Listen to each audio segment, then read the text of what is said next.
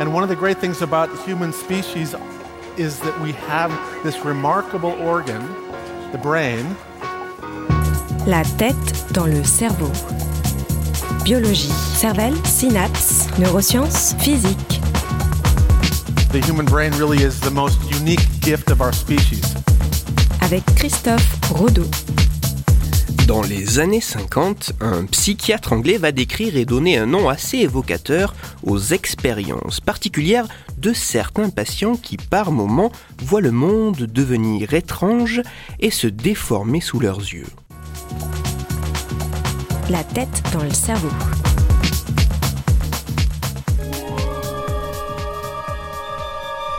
Le High Roads Hospital était un hôpital psychiatrique qui a ouvert ses portes en 1888 et les a fermées en 2003. Cet hôpital était localisé au sud de Manston, un petit village de moins de 5000 habitants situé dans le comté du Yorkshire de l'Ouest, légèrement au nord de l'Angleterre. Dans les années 50, au sein de cet hôpital, un médecin, un psychiatre consultant du nom de John Todd a observé les étranges symptômes de certains de ses patients. Même s'il n'est pas le premier à décrire de tels symptômes chez des patients, John Todd, dans un article scientifique paru en 1955, est l'un des premiers à rassembler ces étranges manifestations sous une seule dénomination.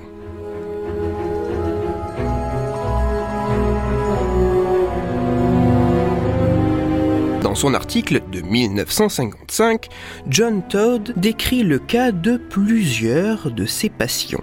Il y a notamment le cas de cette femme, âgée de 39 ans et adressée à l'hôpital psychiatrique car il lui arrive, depuis son enfance, d'avoir parfois d'étranges sensations. Il peut lui arriver d'avoir l'impression que son corps grandit et grandit et grandit jusqu'à occuper l'ensemble de la pièce dans laquelle elle se trouve. Elle dit qu'elle a l'impression d'être tellement grande qu'en tendant simplement la main, elle pourrait toucher les murs les plus éloignés de la pièce. De manière moins fréquente, elle peut avoir la sensation de devenir de plus en plus petite, de rétrécir complètement, à tel point, dit-elle, que ses mains pourraient disparaître. Il y a aussi le cas de cet homme, âgé de 40 ans, pour qui, parfois, seule sa tête semble pouvoir changer de dimension, jusqu'à atteindre deux fois la taille normale et devenir aussi légère qu'une plume. Les objets peuvent également lui apparaître anormalement petits et lointains, ou au contraire extrêmement grands et proches mais aussi le cas de cette femme de 24 ans qui peut de temps à autre avoir la sensation de mesurer plus de 3 mètres 50, alors que d'autres fois, elle ne semble que difficilement dépasser les 15 cm. Ou le cas de cette jeune fille de 17 ans qui depuis l'âge de ses 5 ans lui arrive parfois de demander à sa mère d'arrêter de s'éloigner et de revenir près d'elle, alors que celle-ci est juste à côté et ne bouge pas. Le cas de cette femme de 43 ans, pour qui le mur de sa chambre peut parfois se rapprocher, transformant cette grande pièce carrée en un long et étroit couloir. Ou encore le cas de cette femme de 32 ans, qui peut parfois avoir l'illusion que le temps se ralentit ou qui, de manière encore plus étrange, n'a brusquement plus la sensation d'être dans la pièce dans laquelle elle se trouve, d'avoir subitement disparu de ce lieu. La pièce n'a pas disparu, ce lieu est toujours là, avec tout ce qui s'y trouve, seulement elle en a été effacée. Seule la vision de son reflet dans un miroir semble lui révéler sa présence dans la pièce de bien étranges symptômes qui, pour John Todd, ne semblent être le reflet que d'un seul et même trouble, d'un seul et même syndrome.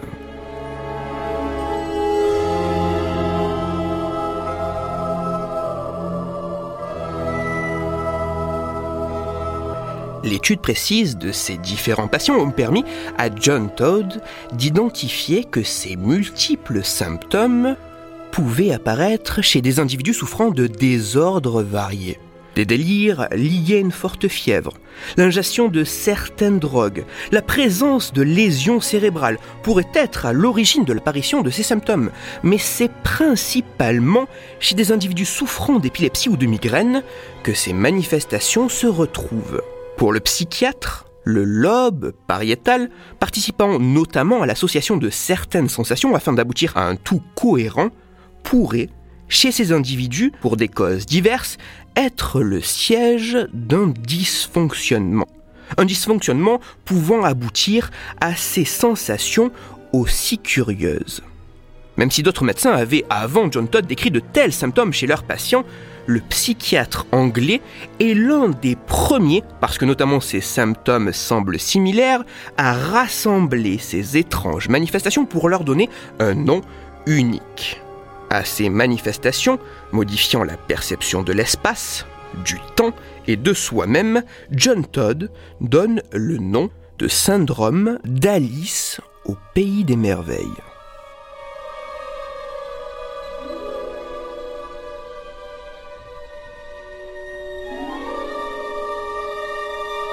Si John Todd décide d'identifier ce trouble sous le nom spécifique de syndrome d'Alice au pays des merveilles, c'est tout d'abord parce que ce nom est un terme assez transparent et descriptif que certains patients n'hésitent pas à utiliser eux-mêmes pour parler de leurs sensations renvoyant aux expériences que vit Alice dans l'œuvre littéraire.